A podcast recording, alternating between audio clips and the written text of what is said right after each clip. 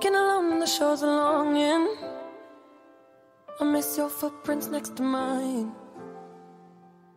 嗨，各位亲爱的小伙伴，大家早上好，欢迎来到我们本周的最后一期的英语口语每日养成的节目当中来。那么在今天的节目当中呢，我们将会继续来学习来自《绝望的主妇》第二季第三集当中的英文台词。那么首先呢，先来听一下。She finally saw an opportunity to tip the scales in her favor. She finally saw an opportunity to tip the scales in her favor. 她终于发现了一个扭转局面的机会。She finally saw an opportunity to tip the scales in her favor. She finally saw an opportunity to tip the scales in her favor. 那么在这样一段话当中呢，我们主要关注一下两处发音技巧。第一处发音技巧呢，当 an 和 opportunity 我们放在一起呢，这个时候可以有一个非常自然的连读。然后呢，我们说在美式发音当中呢，opportunity 末尾这个位置呢，letter t 字母 t 它会形成一个哎美式发音当中所独有的 flap t 闪音。所以呢，这样的两个单词我们其实可以连读变成 an opportunity，an opportunity。然后呢，再来看一下第二处发音技巧，当 tip 和 the 我们放在一起的话呢，会形成一个不完全爆破的处理。那么这个时候呢，我们可以读成 tip the，tip the。Hi, I'm back. How's he doing? Um, um, honey, he's, he's upset because he wanted to show you his copy. You left. I... Oh, honey, I'm here. I'm here. You can show me your copy now. Nina found extra copies. She wants you back now. Okay. I'll be back in two seconds, sweetie. Mm. Mommy, mommy, don't go. So the big issue here is second quarter billing. Where are you going? Ladies' room. No. Nina, nature is calling. Lynette, hold it for 10 minutes. We have to get through this.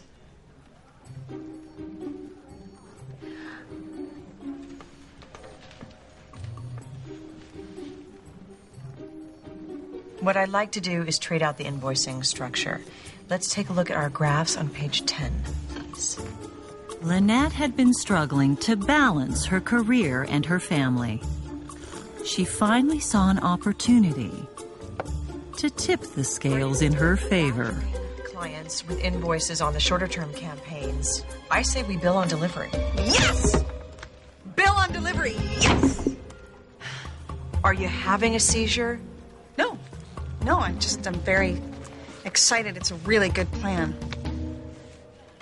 Yeah. Mm. Now, what happened on the Berman account is that they were sent duplicate bills by Tina and Ron in accounting. And I'm not pointing any fingers, but Tina, Ron, about walking in and seeing all my lines lit up with disgruntled.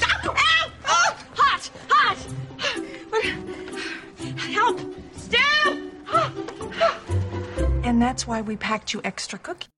今天这段台词呢，非常的实用，里面呢包含了两个好用的短语。第一个短语呢叫做 tip the scales，这个短语的字面的意思是使天平倾斜，但是这个短语呢经常引申成为打破某一种状况的平衡，以使得某一方或者某一个因素更加具有优势。To upset the balance of a situation, such that one side or element is favored or gains advantage. 然后呢，这个短语你也可以直接说 tip the balance，是同义表达。因为呢，在英文当中，不论是 balance 还是 scales，都可以表达一个意思，天平。那么下面呢，我们来看几个例子。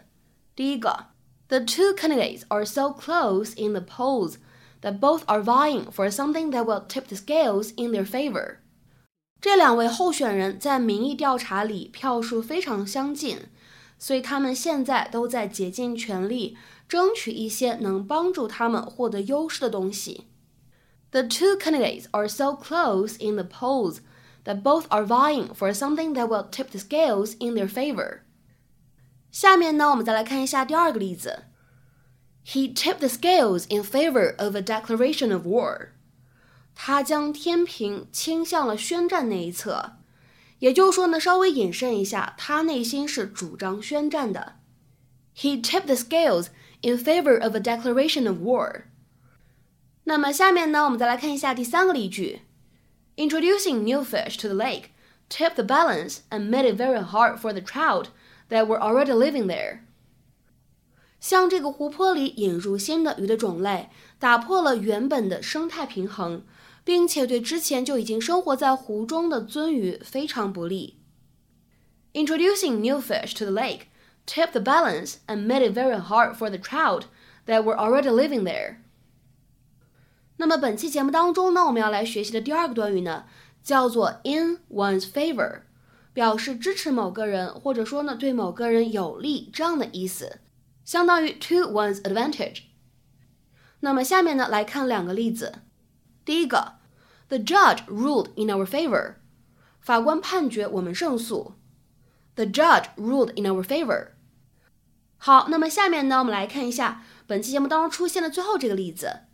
My mom being away when report cards were mailed home has really worked out in my favor. I'm not grounded for my bad grades yet. 我的成绩单被寄到家里的时候，我妈妈不在家，这简直对我太有利了。 我暂时不会因为糟糕的成绩被禁足了。My mom being away when report cards were mailed home has really worked out in my favor. I'm not grounded for my bad grades yet. 那么下面呢，请各位同学尝试去完成今天的翻译任务，并留言在文章的留言区。The immense interconnectivity of social media has tipped the scales of power somewhat back into the hands of the ordinary population. The immense interconnectivity of social media has tipped the scales of power somewhat back into the hands of the ordinary population. 这样一个看起来非常长的句子，你是如何去划分结构，然后呢再进行翻译的呢？期待各位同学呢可以踊跃的留言。那么本周的节目呢，我们就先分享到这里。下周节目当中呢，我们再会，See you。